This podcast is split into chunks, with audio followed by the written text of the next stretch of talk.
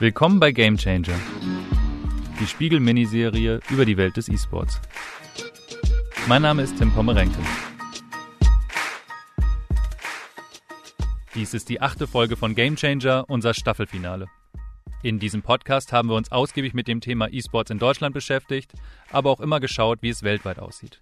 Wir haben gesehen, wie stark gerade die europäische Szene wächst, haben über Nordamerika gesprochen, wo die großen Spielehersteller sitzen, und haben mehr über China erfahren, wo E-Sports derzeit massiv boomt und viele finanzielle Stränge zusammenlaufen.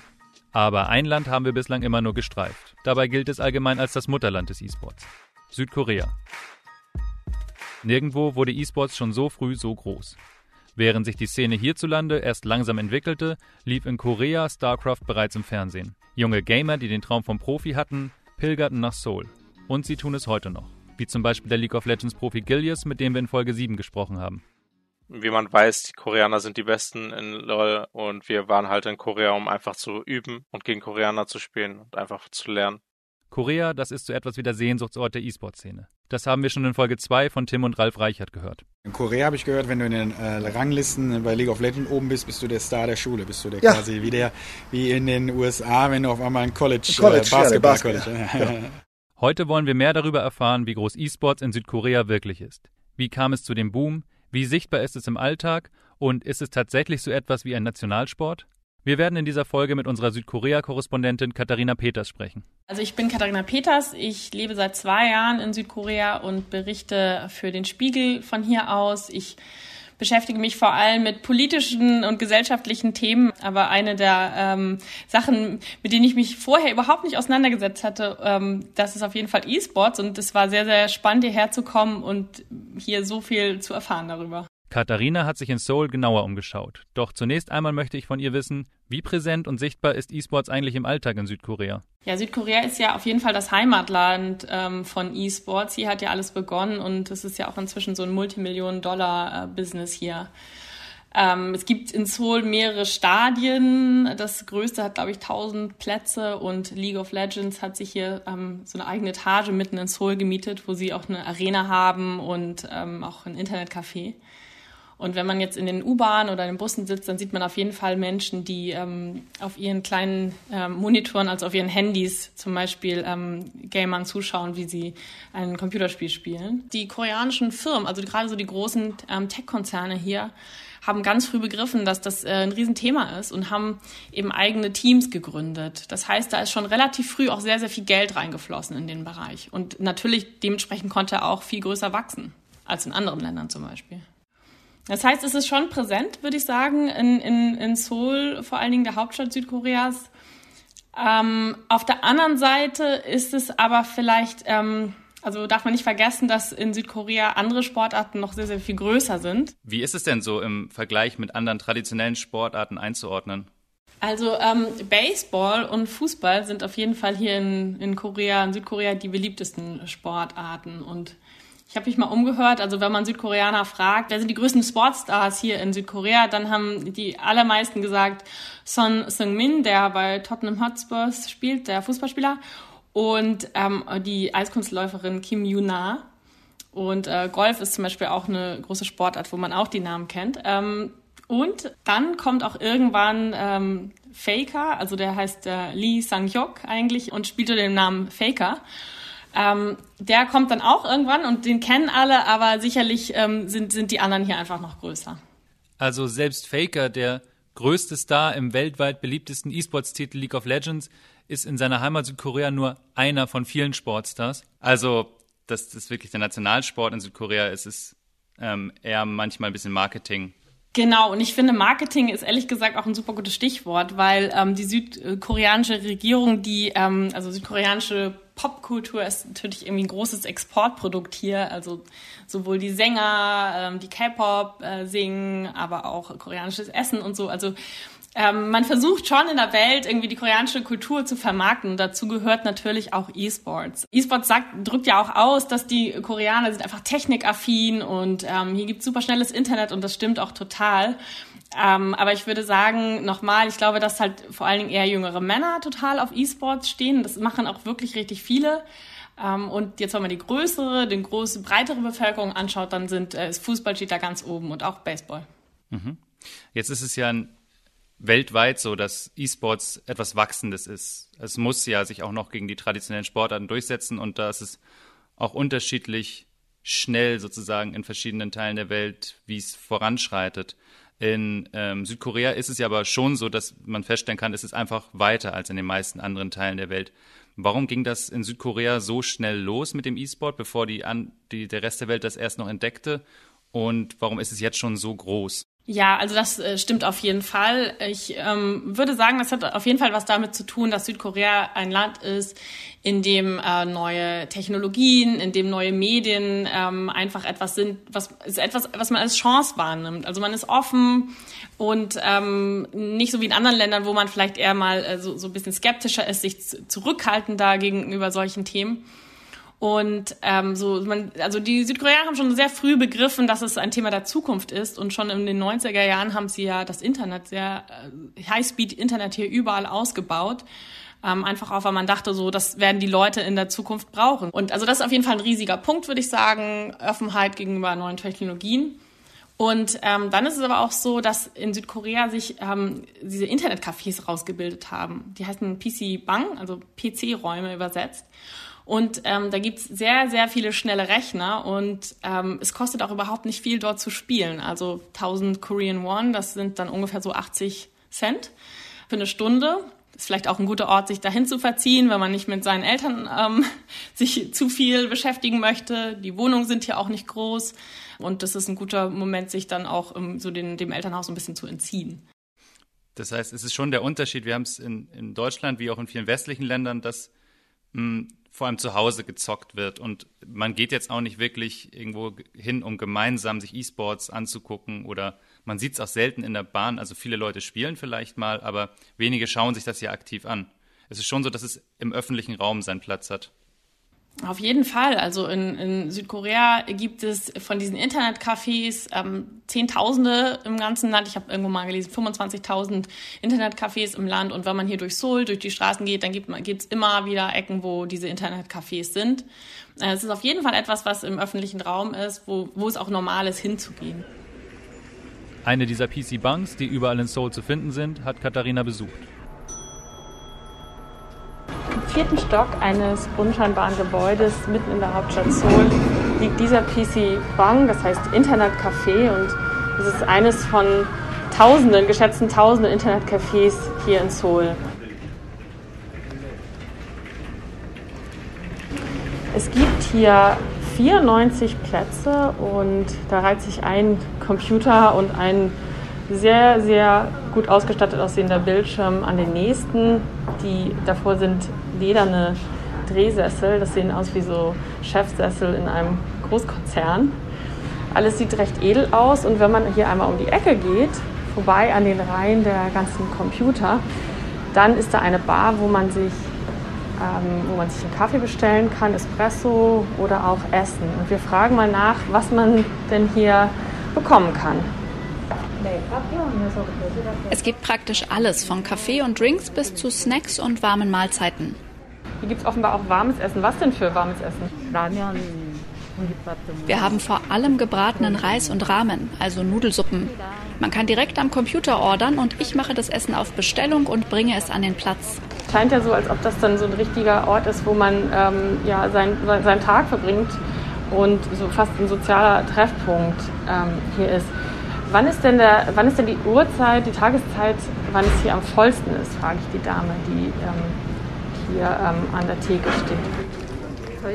In unserer PC-Bank kommen viele Besucher zwischen 4 Uhr am Nachmittag und 20 Uhr. Die Stoßzeiten sind am Abend. Am Abend ist es hier richtig voll. Da müssen zwar die, die Regeln von Social Distancing eingehalten werden, also es muss immer ein äh, Sessel frei bleiben zwischen den Leuten. Aber ähm, ansonsten fühlt sich das äh, Internetcafé hier ziemlich doll. Ich frage mich, wie lange äh, verweilen denn die Leute hier üblicherweise? Gibt es da auch richtige äh, Heavy-User sozusagen? Das variiert oft von Besucher zu Besucher. Manche bleiben auch über Nacht. Oft kommen Gäste aus dem Ausland hierher, die Profi-Gamer werden wollen. Die bleiben dann meist den ganzen Tag hier und spielen. Aber schlafen tut da keiner? Ähm, vielleicht mit offenen Augen, aber äh, schlafen habe ich da niemanden gesehen. Okay, zum Schlafen geht man dann schon noch nach Hause. Zum Schlafen geht man nach Hause, aber viele von den Internetcafés sind 24 Stunden geöffnet. Das heißt, ähm, man kann da sehr, sehr viel Zeit verbringen. Das heißt, es ist schon darauf ausgelegt, dass man da nicht nur für ein, zwei Stunden hinkommt, sondern dass man auch wirklich sich zwischendurch stärken kann und dann eigentlich gar kein Limit hat, wie lange man spielen möchte. Ja, total. Also man, ich hatte auch mit einem äh, Besitzer von so einem äh, Internetcafé gesprochen und der meinte so, ja gut, es gibt schon einige, die äh, gehen eigentlich nicht so recht nach Hause, die sitzen hier schon so an die acht Stunden oder so. Im Leben vieler Koreaner spielen PC-Banks eine große Rolle. Wie kam es dazu, dass diese Orte so populär geworden sind? Katharina hat einen Gesprächspartner getroffen, der sich bestens mit dem Thema auskennt. Hier im PC Bank treffen wir Lee Kyung-hyuk. Er ist Experte für E-Sports und Gaming und er lehrt an der Yonsei-Universität in Seoul und hat selber ähm, eine Kolumne und einen Podcast über das Thema. Seit wann gibt es eigentlich die PC Bank in Korea und, und äh, warum sind die überhaupt so populär geworden? Ende der 90er wurden hier viele Banks, also Räume für unterschiedliche Zwecke geschaffen. Für Karaoke zum Beispiel, aber auch die PC-Banks, also damals ganz normale Internetcafés. Die Finanzkrise 1997 hat die PC-Banks zu dem gemacht, was sie heute sind. Damals wurden viele junge Leute arbeitslos und weil die koreanische Regierung sich in den Jahren zuvor sehr um den Ausbau von Breitbandanschlüssen und um schnelles Internet gekümmert hatte, eröffneten viele von ihnen diese Internetcafés. 1998 kam dann das Spiel StarCraft auf den Markt und plötzlich wurde überall in den PC-Banks gespielt.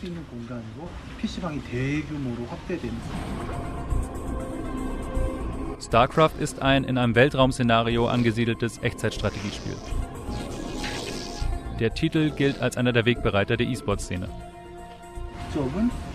Zuerst funktionierten die PC-Banks genauso, wie man Internetcafés heute noch in Nordamerika und Europa kennt. Man ging dorthin, um im Internet zu surfen und zu chatten.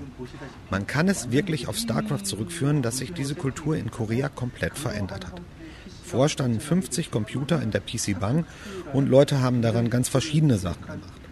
Nachdem auf den 50 Rechnern StarCraft installiert wurde, kamen die Leute nur noch, um zu gamen. Warum kommen die Leute denn überhaupt hierher, um zusammenzuspielen? Man kann ja auch Computerspiele von zu Hause aus spielen. Dafür gibt es zwei Gründe. Erstens gibt es diesen großen kulturellen Unterschied zwischen dem Osten und dem Westen.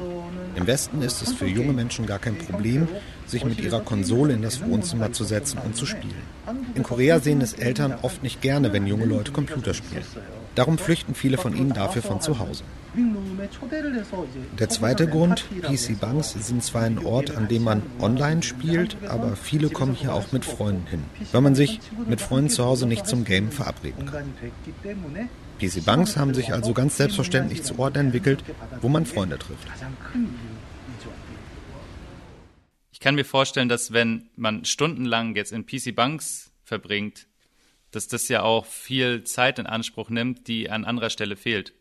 Ähm, wer kann sich das eigentlich leisten, wirklich so viel Zeit dort auch zu verbringen? Also in Südkorea ist Bildung unheimlich wichtig. Das heißt, äh, südkoreanische Schüler verbringen unheimlich viel Zeit ähm, nachmittags in Nachhilfeakademien. Es geht darum nämlich, dass man in der Schule so gut sein muss, dass man es versuchen sollte, auf die besten Unis zu kommen. Das jedenfalls äh, wollen die Eltern für ihre Kinder. Das heißt, nach der Schule geht man direkt in eine Nachhilfeakademie und lernt da bis spät abends, äh, um dann auf die beste Uni zu kommen und dann in einem der großen koreanischen Konzerne einen super Job zu ergattern.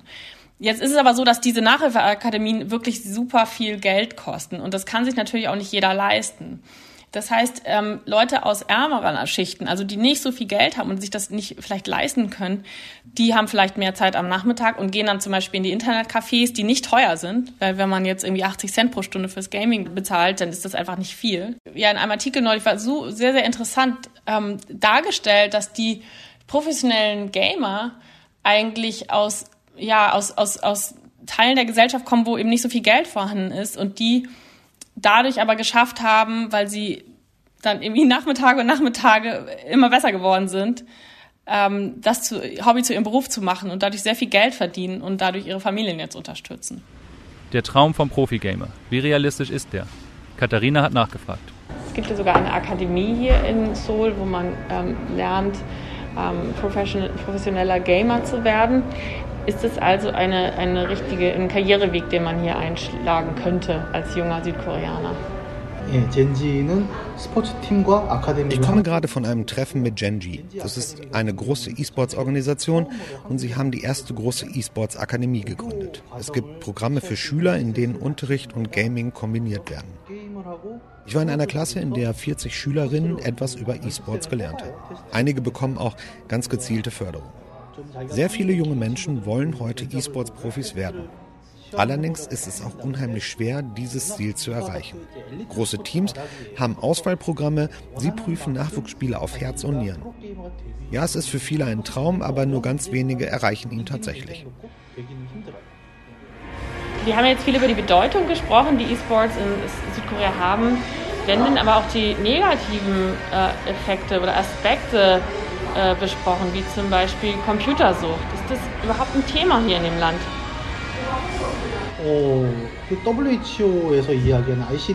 Die Regierung in Südkorea sieht großes Potenzial in der Digitalbranche und im Gaming. Große mögliche Profite. Daher wollen sie möglichst wenig regulieren und das Spielen möglichst wenig beschränken. Viele Wissenschaftler hingegen sehen das kritisch. Man muss junge Leute schützen, weil es auch gefährlich sein kann. Wenn man es übertreibt mit dem Videospielen, kann Sucht ein großes Problem werden. Man darf es nicht lockerer behandeln als Glücksspiel. Hast du den Eindruck, dass E-Sports in Südkorea immer noch populärer wird oder stagniert das auch irgendwann? Also ich denke schon, dass das populärer wird. Zum Beispiel ist es so, dass jetzt gerade in der zweitgrößten Stadt Südkoreas in Busan gerade im November eine neue E-Sports-Arena aufgemacht hat. Das heißt, auf jeden Fall sehen Firmen darin weiterhin großes Potenzial und es gibt auch schon so Versuche von, von Unis, das als eigenen Kurs anzubieten oder ein, äh, der Direktor von einer Schule zum Beispiel hat das auch versucht, ähm, in seiner Schule einzuführen. Einfach weil er gesagt hat, ähm, ich hatte irgendwie keine Lust mehr, dass die ganzen jungen Schüler bei mir total übernächtigt äh, in den Unterricht reinschlappen. Ich werde den jetzt versuchen, ähm, im Rahmen des Unterrichts zu machen, so dass sie lernen, damit besser umzugehen. Also das heißt irgendwie spielen, aber auch dann im richtigen Moment aufhören und das Spiel analysieren. Das heißt, irgendwie ein Versuch, damit auch irgendwie so umzugehen und das äh, ja für die Zukunft irgendwie nutzen zu können und auch ja, professionelle Gamer einfach ja, ein, ein, eine Plattform zu geben. Es gibt jetzt auch inzwischen zum Beispiel so eine E-Sports Academy, wo man einfach darauf vorbereitet wird, ähm, professioneller Gamer zu werden. Super spannend. Vielen Dank, Katharina, für die Eindrücke und die Einblicke und dass du dir die Zeit genommen hast, uns mehr über E-Sports in Südkorea zu erzählen. Ja, vielen Dank. Es hat mir Spaß gebracht. Was wir von Katharina gehört haben, ist, dass dieser Mythos, dass E-Sports in Südkorea sowas wie der Volkssport Nummer eins ist, doch etwas zu hoch gegriffen ist. Aber was wir mitnehmen, das Thema ist in der Gesellschaft angekommen, als Teil der Jugendkultur. Und das liegt vor allem an diesen PC-Bunks. Das macht es den Jugendlichen ganz einfach zu zocken. Du kannst für 80 Cent die Stunde an gut ausgerüsteten Rechnern spielen und darum hockt auch einfach niemand zu Hause und spielt für sich allein. Im Gegenteil ist es ganz normal, dass man sich an öffentlichen Orten zum Zocken trifft. Wir hoffen sehr, dass Ihnen unsere kleine Reise in die Welt des E-Sports gefallen hat. Alle Folgen zum Nachhören finden Sie auf spiegel.de und dort, wo Sie gerade diesen Podcast hören. Vielen Dank fürs Zuhören. Mein Name ist Tim Pomerenko. Der Producer dieser Folge heißt Martin Vornweg-Brückner. Die Musik kommt von Steffen Schiepe. Besonders bedanken wollen wir uns bei Yasemin Yüksel, Sandra Sperber, Ole Reismann, Charlotte Meyer-Hamme, Johannes Kükens, Lenne Kafka, Philipp Fackler, Matthias Streitz und Kerstin Fröhlich.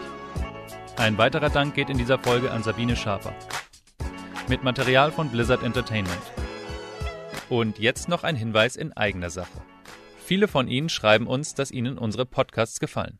Und wenn Sie unsere Art, Journalismus zu machen, überzeugt, laden wir Sie ein, unser Angebot Spiegel Plus zu testen. Mit Spiegel Plus erhalten Sie Zugang zu allen Artikeln auf spiegel.de und bekommen außerdem die digitale Ausgabe des gedruckten Spiegel jeden Freitag schon ab 13 Uhr, bevor das Heft am Samstag am Kiosk liegt. Weitere Informationen zu Spiegel Plus finden Sie unter www.spiegel.de/abo. slash